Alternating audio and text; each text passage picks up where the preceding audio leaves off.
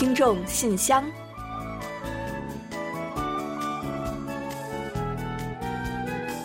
分享最新动态，聆听您的心声。听众朋友们好，我是李璐，欢迎您收听《听众信箱》节目。听众朋友大家好，我是婉玲，非常高兴呢，又时隔一周准时跟大家相会在这里了。七月末到八月初啊，是韩国民众的夏季休假旺季。嗯，没错。但是呢，今年因为疫情啊，人们呢只能在国内度假了。那如何防疫和快乐出行两手抓，是大家非常关注的一个问题。没错，那夏天嘛，肯定有很多人是要去玩水的。那之前呢，我们也为大家介绍过啊，为了防疫呢，韩国的各大海水浴场都开始采取控制客流或者是预约等的措施。嗯，但是相对于这个更封闭一些的室内水上乐园来说呢，防疫呢就还要更严格一些的。嗯，那韩国政府啊，最近携手酒店业协会等旅游部门，共同对包包括出入人员登记啊，还有限制入场人数，以及提供防水口罩和口罩的这个防水保护套等措施的履行情况呢，进行了一个检查。呃，我觉得呀，这个防水口罩措施还是挺贴心的嗯，没错没错。那防疫措施做得很到位的话，那也就免去了游客们的后顾之忧了嘛。啊，另外啊，去旅游的人们最痛恨的估计就是。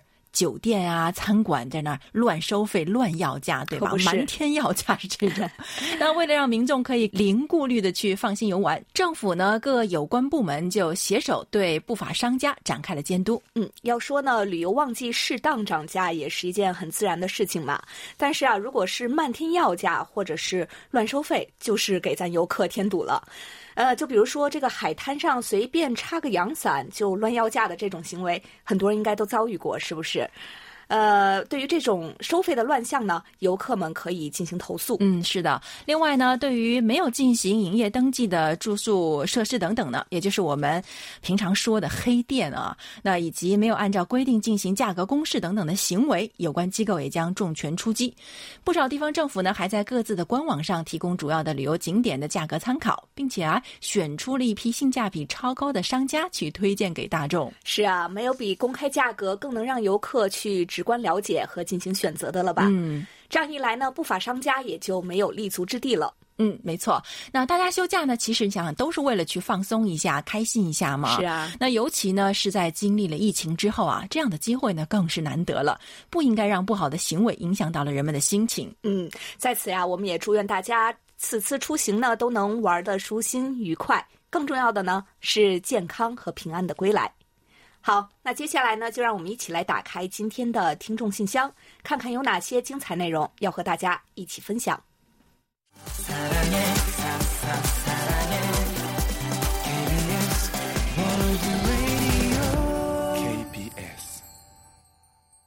好的，欢迎回来。您正在收听的是韩国国际广播电台的听众信箱节目。首先呢，我们还是先来预报一下今天节目都将为大家安排播出哪些内容。嗯，我们这期节目呢，仍然还是有韩广动态、来信选读，还有生日祝福等几个环节。在生日祝福栏目中呢，将跟大家分享的是卢焕丽听友提供的一段人生感言。之后呢，会为过生日的朋友们送上一首歌曲作为生日的祝福。在生活的发现栏目中啊，我们将和大家分享流畅听友提供的生活小智慧，告诉您如何来进行夏季的养生。在随后的专题讨论环节中呢，我们将和大家分享三位听友对七月份话题新冠疫情正面影响的看法。另外，在有问必答环节中啊，易贤将会解答单金海听友提出的有关韩国文物法规情况以及政府文物保护的问题。在节目的尾声呢，我们仍然将安排点歌台环节，为落银虎听友呢送上一首点播歌曲。好了，我们节目呢就先预告到这儿，欢迎您继续收听。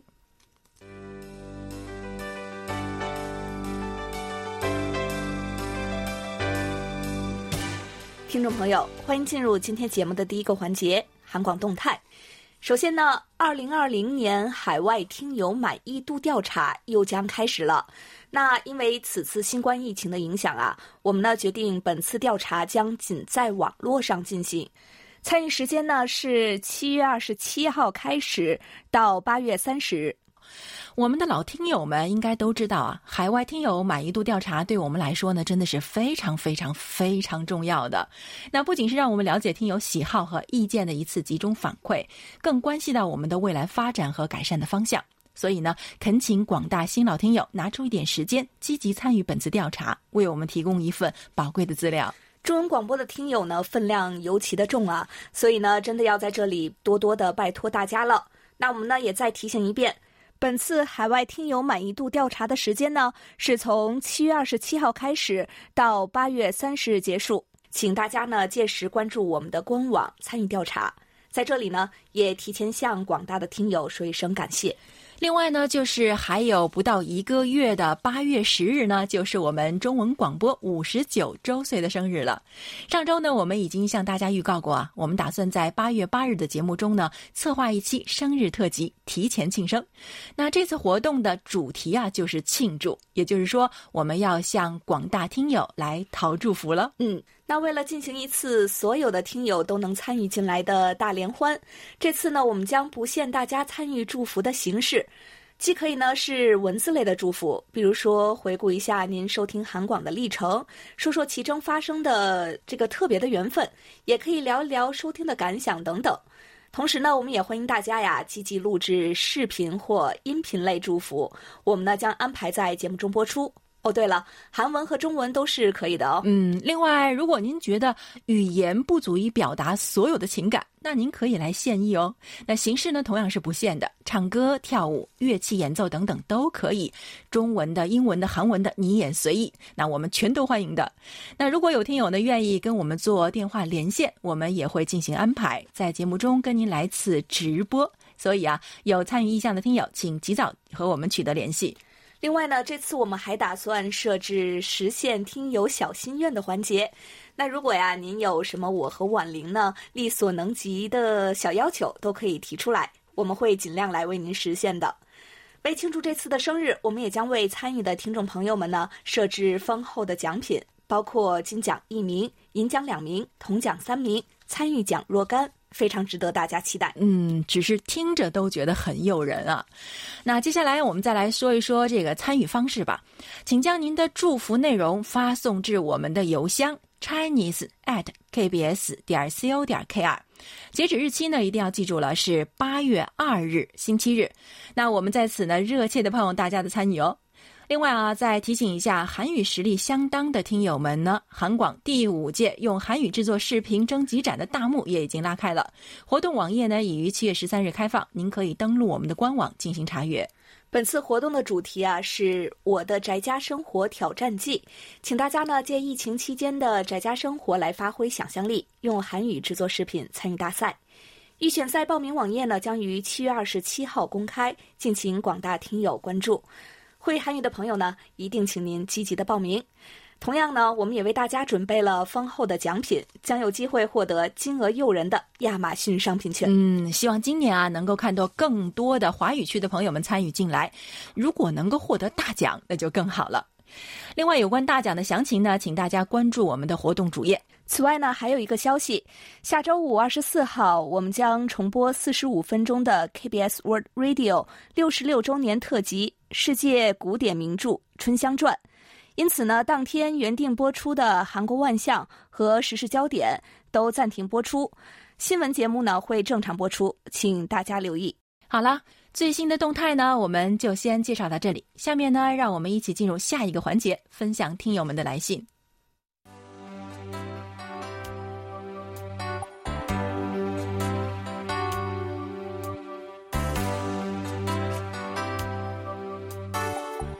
听众朋友，这里是来信选读时间。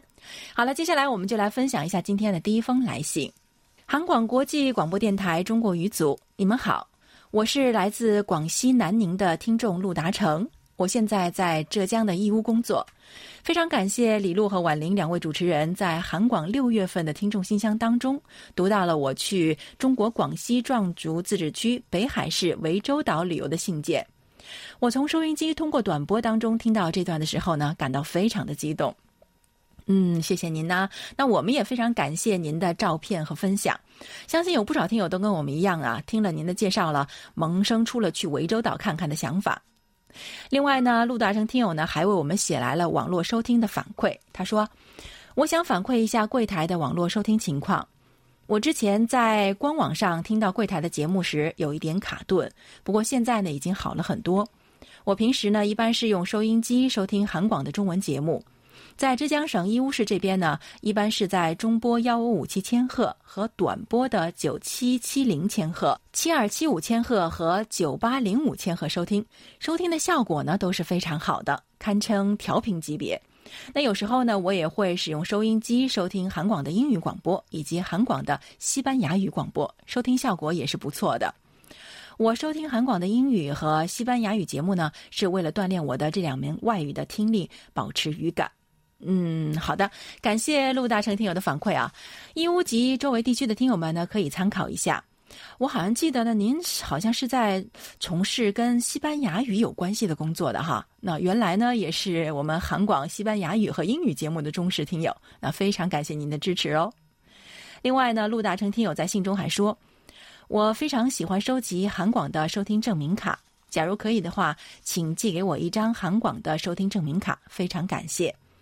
我也在这封电邮中附上了我拍的我的家乡广西壮族自治区的首府南宁市的青秀山风景区的照片，请你们欣赏一下。青秀山呢是南宁市的中国五 A 级景区，是南宁市最著名的旅游景区。青秀山风景区呢包括凤凰岭、凤翼岭和青秀山，海拔高度八十二米至二百八十九米，气候宜人，奇山异卉，四季常开。欢迎大家来青秀山旅游。嗯，好的。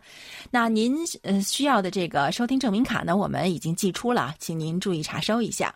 还有呢，感谢您发来的这些照片，让我们能够一睹青秀山的风貌。最近啊，真的是因为疫情的原因呢，大家都被迫禁足了。那希望这次疫情能够早日结束，到时候啊，不管是哪里，真的都想出去走走呢。好了，感谢陆达成听友的来信。有机会啊，你也来韩国看看走走吧。好的，感谢陆达成听友的分享。那四川的梅林听友呢，不久前寄送来了一封手写信。他在开头呢是这样说的：“李路婉玲二位好，收了二位在 QSL 卡片上留下的墨宝，再不手写信件一封都不好意思了。着作，敬请笑纳。”嗯，梅林听友客气了啊。那接下来呢，就让我们一同来欣赏一下您的这份作品吧。题目呢是夏天的味道。小时候，我生活在前为岷江河畔的一个小镇上，一年四季中尤其喜欢夏天，迷恋夏日时光里那些酸甜快乐的味道。不知道是谁在镇政府小院旁边栽了一棵樱桃树，每年初夏，当树上挂满红樱桃时，我们便知道夏天来了。在雨后阳光的照射下，一颗颗红樱桃发出诱人的光泽，圆润饱满，晶莹剔透。年幼的我们总是迫不及待，等不及熟透就爬上树摘樱桃吃，那酸不溜丢、酸中带甜，就是夏天最初的味道。田埂上种了许多桑葚，桑葚成熟时就成了孩子们经常光顾的对象。姐姐用手拨开密实的绿叶，找寻那些藏起来的桑葚，我眼巴巴望着黑黑的、红红的果子，让我直咽口水。一口咬下去，汁液在口中蹦跳。留下酸酸甜甜的味道，染红了小手、牙齿，还有嘴角，活像两个小花猫。我和姐姐看着对方的丑相，止不住哈哈大笑。西瓜和冰棍儿是小孩子们最喜欢的东西了。那时西瓜不用催熟剂，自然成熟，红红的沙瓤镶着黑色的西瓜籽，味道非常甜。大人们把西瓜浸在井水里，只需一个午觉的功夫，就变得冰冰凉凉的了。午睡还未清醒，小孩子们就流着口水去看冰在水里的大西瓜，瞪圆了眼看着大人切开，迷迷糊糊咬下一口，顿时神清气爽，清凉的感觉蔓延到心间，瓦解了夏天所有的烦恼和燥热。冰棍儿卖冰棍儿了，每当卖冰棍儿的商贩推着自行车出现在小镇街头，长长的吆喝声响起时，只眨眼功夫，卖冰棍儿的就已经被孩子们团团围住。一人拿根冰棍放进嘴里，慢慢舔吮，冰凉又舒爽。吃完后，木棍儿舍不得扔，还要使劲儿吮吸半天，直到最后一丝甜味被吸尽。故乡的夏天热情洋溢，富庶葱茏，充满情趣与希望。处处弥漫着新鲜菜蔬的清香、瓜果的香甜、青草夏花的芳香，味道香醇而甜蜜，自然天成，像一杯浓浓的美酒，令人陶醉。那是故乡的味道，是快乐的味道，镶嵌在记忆里，永远无法忘却。好，谢谢梅林听友。故乡的夏天，儿时记忆中的夏天。那在朗读的过程中呢，我感觉呢，就像有一幅幅的画面浮现在我的眼前，是那么的亲切和熟悉，也是那么的让人留恋和回味。我想呢，很多人都从这字里行间中呢，找到了那份久藏心底的回忆吧。您笔下的夏天呢，就是我所记得的那个夏天，树荫摇曳，瓜果飘香，午睡，冰棍儿，还有小伙伴的熙熙攘攘。都停留在记忆的深处，被您的文字所唤醒，很怀念那时的夏天和夏天中的那些人和事物，也非常感谢梅林听友呢，给我们提供了这样的一个机会。好的，非常感谢梅林听友的美文，给我们带来一份美好啊。那接下来的这封信啊，啊，怎么说呢，有点惊险了。对啊，所以我们一起来听一听，看看 到底是怎么回事。KBS 韩国国际广播电台，你们好。那我是福建的听友陈哲迅，因为备战高考的原因，我已经很久没有跟你们写信了，深感抱歉。随着七月八日高考的结束，我的高中生涯画上了一个句号。这一届的高考啊，可能会让我永生难忘。身为二零二零届高考生，我们生于非典前，考于新冠时。高考呢，因为疫情延迟了一个月。创造了中国时隔十四年后再一次七月七日到七月八日高考的历史记录。复习备考时间被迫拉长了整整一个月，而且我们学校呢，直到四月七日才结束居家网络教学，恢复在校上课。在校上课期间呢，一个原先五十人的班级被拆成 A、B 两个班分开上课，老师和同学们每天全程戴着口罩，还要测体温、消毒来上课。大家呢一起吃一样的食堂盒饭，整整过了两个多月。本想高考临近了，黑暗就要结束了，曙光就在前方。结果老天爷给我带来了当头一棒，到底是什么呢？这一棒多多么严重？我们再一起听一听啊！高考的前一天，也就是七月六日，我正为高考进行着最后一搏，没想到突然急性扁桃体炎发作。到了晚上，发烧高达三十九度，被紧急送往石狮市的总医院发热门诊进行了核酸检测和抽血化验，并且呢服用了抗生素和一些清热解毒的中成药来控制病情。第二天，我顶着三十八点六度的高烧进入隔离考场参加语文科目的考试。下午是三十八点二度考文科科学，早七月八日上午呢是三十七点六度考文科综合。直到下午考英语的时候呢，我才完全退烧，走出了隔离考场。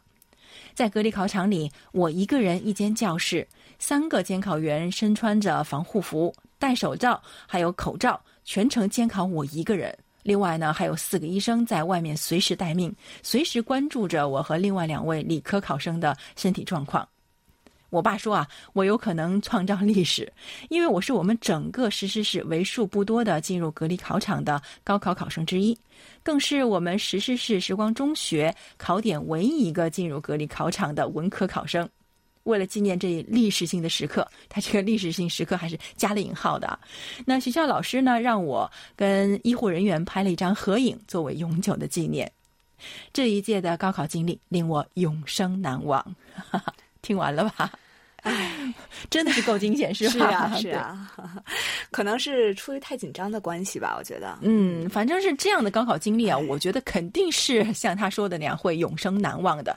其实我这一边读啊，一边都觉得很紧张，手都发都快要出汗了。是。其实我们总是在说啊，这个新冠疫情呢就在你我身边。那听了陈哲迅小天友的故事啊，这下真的是深有体会了。高考前一天呢，生病或者是发烧啊，即使是搁在往年也够让人担心的。那今年呢，又因为有这个新冠疫情，那更是一件会兴师动众的事情啊。那小陈听友这次高考呢，不仅自己是带着热度上阵的，还动员了三位监考员、四位医生，好厉害！而且呢，我们最后看了一下这个陈哲迅听友发来的照片啊，果然是有一大堆人在那里合照呢。我仔细找了一下，发现这个小陈呢站在中间啊，他真的是个心态超好的朋友哎。那个时候呢，估计他还低烧着呢，或者是刚刚退烧，但是看起来非常阳光的样子。啊，还有，我感觉这个小陈的爸爸也蛮幽默的啊，一点都没抱怨说，哎，为啥是我儿子呢？那反而呢，跟儿子说啊，哎，你有可能是创造历史的，也怪不得陈哲迅这么阳光向上呢，哈。所以我想啊，虽然这次高考呢，陈泽迅听友呢经历了这么多，虽然有大惊险，但是都顺利度过了。所以啊，我想最终一定会有大惊喜的，就让我们一起期待吧。另外呢，高考完了，陈哲迅听友呢也要回归我们的韩广大家庭。他说啊，今后呢，我将一如既往积极的参与韩广的各项工作与活动，多写信，多发收听报告，做到一位韩广听友应尽的义务与责任。嗯，好的，非常欢迎你回来。高考备战辛苦了，那这段时间呢，就好好休息一下，听听韩广节目，放轻松。那我们在这里呢，祝愿小陈听友高考取得满意的成绩，继续努力进取，鲜衣怒马，不负少年时。好的，谢谢陈哲迅听友。呃，说实话啊，看到这个照片以后呢，我们都有一种这个众星捧月的这样的感觉，可不是吗？那虽然呢，这一次大考啊，您呢有一些这样的特别的经历，但是啊，也不用太担心了啊。毕竟呢，高考这个成绩啊，不是一天两天取得的，是平时的这个日积月累嘛。所以呢，相信你呢，还是能取得一个理想的成绩的。而且呢，呃，我呢也相信啊，这份幸运呢会一直的持续下去。为什么呢？你不妨听到今天节目的尾声来揭晓答案吧。好，那时间关系呢，本周的听众来信啊，先介绍到这里。也感谢今天来信参与的所有的听众朋友们。那下面呢，我们准备进入生日祝福单元，为下一周过生的听众朋友们送去我们最美好的祝愿。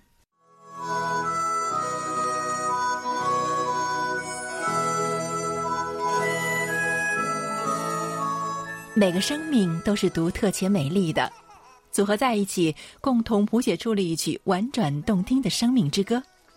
此时此刻，在韩广这个大家庭里，让我们把最真诚的祝福送给您。欢迎来到生日祝福。首先呢，我们送给即将过生的听友们一段由北京市卢欢丽听友分享的人生感言。感言：人与人相处，多一些珍惜，少一些抱怨。多一些鼓励，少一些责备；多一些高看，少一些小瞧；多一些善待，少一些恶行。静坐藏思己过，闲谈莫论是非，是一个人最好的修行。多一些宁静，多一些忍让，多一些退步，多一些理解，就会少一些不必要的麻烦。世上没有不平的事，只有不平的心。只要不去怨，不去恨。就能淡然一切，往事如烟。好的，感谢卢焕丽听友的分享。接下来呢，我们会把由金钟国演唱的《可爱》送给七月十八日到二十四日过生日的所有听众朋友们。这首歌的名字啊，用韩文应该是“사랑스러워”，那意思呢就是很可爱、很讨人喜欢这样的意思。那我们中文的“可爱”呢，也是值得爱的意思嘛，对吧？所以呢，我们借这首歌，祝各位可爱的朋友有可爱的工作、可爱的朋友，还有值得爱的日子。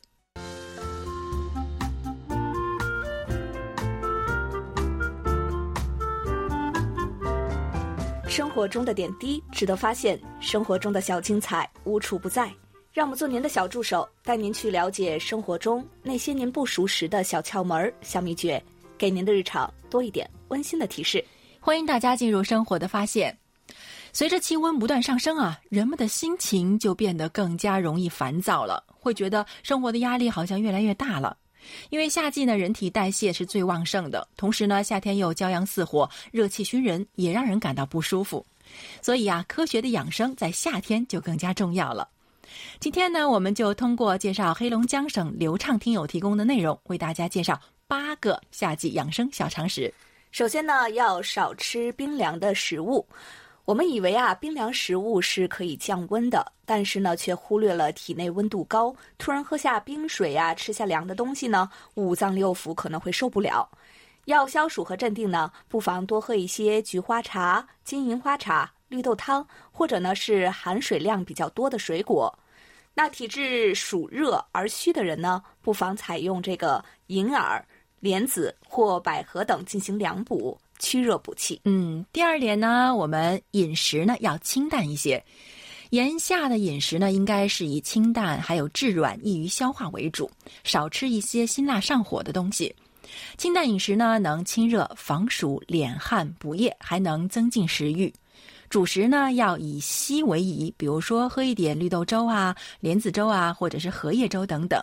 还可以适当饮些清凉饮料，比如说酸梅汤，还有菊花茶等等。另外啊，这一招不知道大家有没有想到过，多吃点醋。吃醋呢，能够生津开胃，又能抑制杀灭病菌，预防胃肠道的疾病。嗯，第三点呢是该睡不睡会肝火旺，作息经常颠倒和长期熬夜的人呢，往往情绪也不会很稳定。因为十一点到凌晨一点的这个阶段啊，是脏腑气血流动的活跃时间。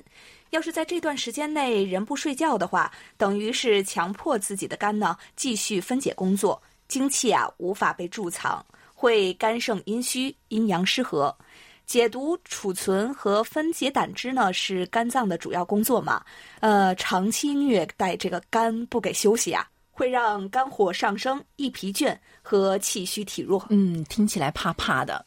那第四个呢，就是先气和，再心平，气顺了才能转化为足够的活动能量，身心获得舒展放松，心自然会跟着平静下来。第五呢，是运动量不要太大，尽量呢从事一些温和的运动。太激烈的运动呢，造成大量的流汗，运动消耗性大，流失大量体液，就等于流失了大量的体力，心情呢也容易烦躁不安。选择一些和缓的运动，保持呼吸平缓，从容不迫，身体内极细微的血管或经络呢，才会有机会得到足够的养分。另外啊，要保持恬静的心理状态，不要过于激动，更不要发怒急躁。烦躁、心境不佳时呢，可通过散步啊，还有听轻快的音乐等方式来舒缓负能量情绪。嗯，第六点呢是养生也修性，养生专家们都强调身心要双修，身体不好呢会影响心理，心理一急躁，身体也会慢慢衰弱。所以呢，培养好的生活习惯，逐步调节自己的脾气、习气和个性，让情绪更稳定。第七呢是住房要清凉。早晚室内气温低，可以将门窗打开通风换气。中午呢，室外气温大大高于室内时啊，必须把门窗紧关，拉好窗帘，或者呢，再加上一层纸纱，聚热于室外。阴凉的室内环境啊，会让人呢心静和神安。嗯，最后一点呢是游乐宜清幽，炎夏不可远途跋涉，应该就近寻幽。早晨曙光初照，三气清新，可以到草木繁茂的园林散步锻炼，吐故纳新。傍晚呢，当太阳下山之后啊，就可以漫步徜徉于海边湖畔，习习的凉风会使你心静似水，消除一天的疲劳。哇，感觉呢，掌握了这八个养生之道，我们的人生呀也会进入一个新的高度了。没错，炎炎夏季呢，不妨让我们一起来一场修行吧。好了，以上呢就是我们在今天生活的发现栏目中介绍的内容。在此呢，也感谢流畅听友的精彩分享。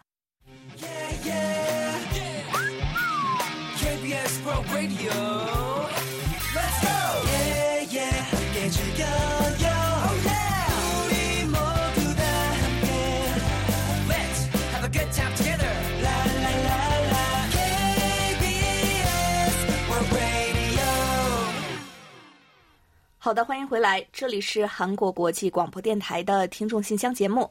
下面呢，我们准备进入今天的专题讨论，一起来分享听友们的观点。首先，我们还是先来预告一下八月份和九月份的讨论话题内容。八月份的话题呢，这个灵感啊是来自梅林听友的，非常感谢。话题是这样的：居家办公究竟是好还是坏？请谈谈您的观点。嗯，九月份的话题是近期啊，种族歧视问题呢以及其引发的冲突在全球范围内不断发酵，请谈谈您对相关问题的看法。每月详细的讨论话题内容呢，您可以前往我们的官网，找到听众信箱网页专题讨论板块来进行查阅。欢迎大家呢提前写成短文章发送给我们，参与的听友呢将有机会获得我们赠出的一份精美礼品。嗯，我们在这里等着各位的畅所欲言。那接下来呢，再介绍一下本月的话题啊。很多人说啊，新冠疫情呢就好像是一把双刃剑。我们惯常谈了不少这场疫情带给大家的负面影响，如今呢，就请大家积极的方面和正面的影响来谈谈您的观点和感受。好，那接下来呢，我们就一起进入今天的专题讨论吧。好的，首先要跟大家分享的是山东刘浩听友的观点。我觉得，与其说新冠疫情带来的积极和正面的影响，不如说是带给我们的反思。最初，没有人在意这场灾难，这不我是一场大火。一次旱灾，一个物种的灭绝，一座城市的消失，直到这场灾难和每个人息息相关。这是《流浪地球》里的一句台词，简练而又精辟。我们甚至不知道它已经隐约在预示着什么。这次的疫情暴露出了很多我们平时觉察不到的问题，这是致命的，也引起了我们的重视。之前人们似乎不是很在意的问题，如今都暴露出来了。比如野生动物的非法捕杀和交易，以及人与自然之间相互依存的关系。从最开始的蝙蝠说到后面的三文鱼检测到新冠病毒，其实最开始在萨斯搞清楚来源之后呢，我们就没有记住教训。这让我们明白，人类还是脆弱的，是不堪一击的。还有就是在应对突发问题的时候，我们的反应力和执行力，这次很好的检验了我们的这个能力。我们平时积累经验、积累能力，为的就是在关键时刻派上用场，迅速做出反应，并且做出正确的判断。可以说，应对这次突如其来的疫情，我们的反应是可圈可点的。第三个方面就是我们对病毒的认知还是比较有限的，我们应该在传染病这方面投入更多的精力来进行研究，这样即使是在下一次不可预估的病毒来临之前。我们也可以未雨绸缪，防患于未然。最后还有一点，我想大概就是可以辨别人心吧。患难见真情，大多数伙伴只能同甘不能共苦，这是非常遗憾的。但是在抗击疫情期间，各省甚至各国之间，或是捐赠物资，或是奔赴前线，或是分享经验，这些或大或小的事情，都充满着感动。青山一道同云雨，明月何曾是两乡？山川异域，风月同天。同气连枝，共盼春来。这些金句都记录着令人动容的瞬间。这次疫情可以说是全人类的敌人，这些同仇敌忾、一起抗击疫情的英雄，他们都是最棒的。好，以上就是刘浩听友的观点。好的，感谢刘浩听友的分享。接下来呢，我来分享一下湖南省徐坚亭听友的看法。这次疫情来势凶猛，对大家的生活和工作带来了很多影响，但是也有积极的一面。首先，因需要居家隔离，在家工作真的得到落实了，也促使大公司开发和完善自己的工作平台，更好的应对市场变化。居家工作节约了上下班时间，更好的休息和陪家人。另外，国内老师通过大的视频网站给学生开网课，导致网络拥堵和平台过于繁忙而瘫痪，这是平常没有机会碰到的情况，难得的一次测试机会，下一步会需要加强。网络教学的兴起带动了手机、平板的销量，可以看到网络购物成为了主流，相关大公司和连带的快递业逆势飙升。另外，因对新冠病毒的研究进一步加大了相关政府和公司对生物技术的投入，对免疫学的发展有正面和积极的影响。因疫情导致交通封锁的状况，减少了交通工具的使用，碳排放减少，对环境非常有利。疫情的发生加大了人们对于预言的关注，也让更多的人开始反省人类的活动，要保护自然，要遵循天道。此外，疫情的发生导致一些奢侈品和高档餐厅经营困难，节约和理性消费成为了主流。疫情的发生还导致医疗卫生管理方面的问题明显突出，对以后的改进有非常大的帮助。疫情需要的口罩等产品急需，对优质产品起到了促进作用，加大了研发和出口，树立了品牌。还有呼吸机的技术资料免费公布和免费授权使用，让人们看到人性闪光的一面。疫情期间，网络等变化快，促使更多新技术的发展，网络安全服务公司的业务也得到了极大的提升。好，以上是徐坚婷听友的分享。接下来是安徽听友李明关于这个问题的观点。虽然这次疫情给我们带来的苦难是刻骨铭心的，但我们换一种角度去看、去细品，不难得出一些积极价值。个人方面，突如其来的疫情让我们会在危险和意外来临的时候知道该如何去应对。毕竟我们永远不知道明天会发生什么。有时候我们虽然做好了应对工作，还难免会有疏漏。这次疫情也提高了我们具备高度的风险防患意识。帮助我们在日常生活中卫生习惯的养成。另外，家庭方面，疫情的发生使漂泊在外的人们往返家中，虽然使我们无法正常进行工作，但也满足了家人们的团聚。在疫情期间，与家人们谈论往事，多多陪伴年迈的父母，促进了彼此之间的感情。都说世界上最遥远的距离是心与心的距离，而疫情的发生则拉近了心与心的距离。最后是我认为这次疫情另一个积极影响是带动了互联网质的发展。我想这不需要多的分析，因为每个人都在享受着这样的生活。线上教学的兴旺发展，线上办公的快捷方便，线上购物、外卖事业的使用，让很多未尝试过并且最近必须尝试的人进一步体会到了网络的便捷。我们不得不承认，这枯燥的在生活因为网络而多了很多可能。所以呢，我们对当今生活不应该沮丧或者是惊恐，反而应该乐观并且期待一些。好的，以上就是李明听友关于新冠疫情积极一面的看法。好，感谢三位听友的分享。专题讨论呢就介绍到这里，接下来我们进入下一个环节。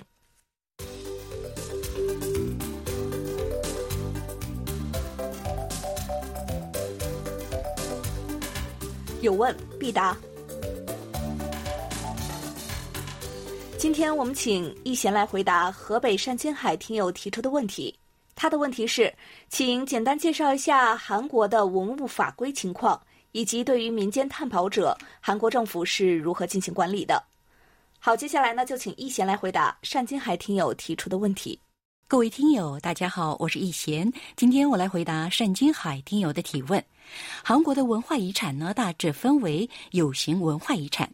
无形文化遗产、纪念物以及民俗资料；有形文化遗产呢，包括有价值的建筑物、古籍、绘画、雕刻等；无形文化遗产则包括具有历史、艺术与学术价值的音乐、舞蹈、戏剧、工艺技术；纪念物指具有重大历史、艺术与科学价值的古坟、圣地、寺址等等；民俗资料包括衣食住。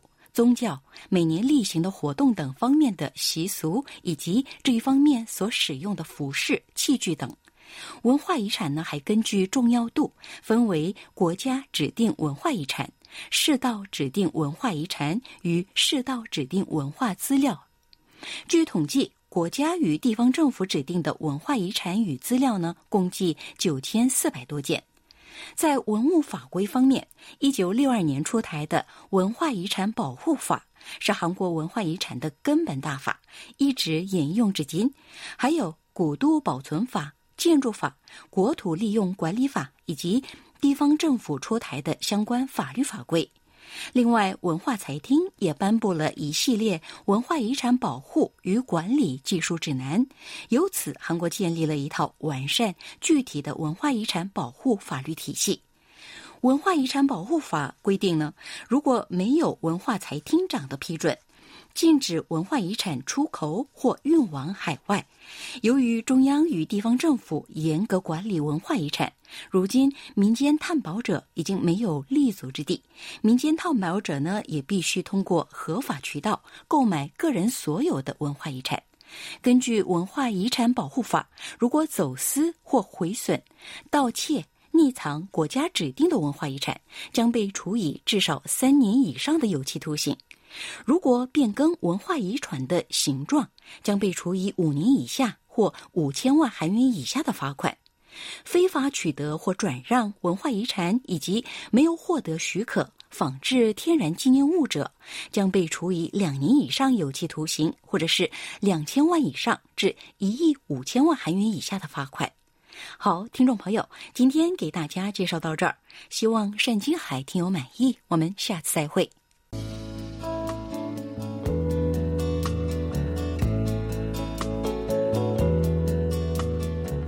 节目最后是点歌台栏目，陕西省的骆银虎听友给我们来信说，想要点播周炫梅演唱的《雨中的永动桥》，给广大的听众和柜台华语组全体编播成员，希望大家在这炎热的夏天都能感受到丝丝凉意。祝大家夏日身体健康，工作顺利，生活快乐。非常感谢骆银虎听友为我们点歌，并且送上祝福啊！另外呢，在播放歌曲之前呢，我们还是要来揭晓一下本期节目的获奖名单。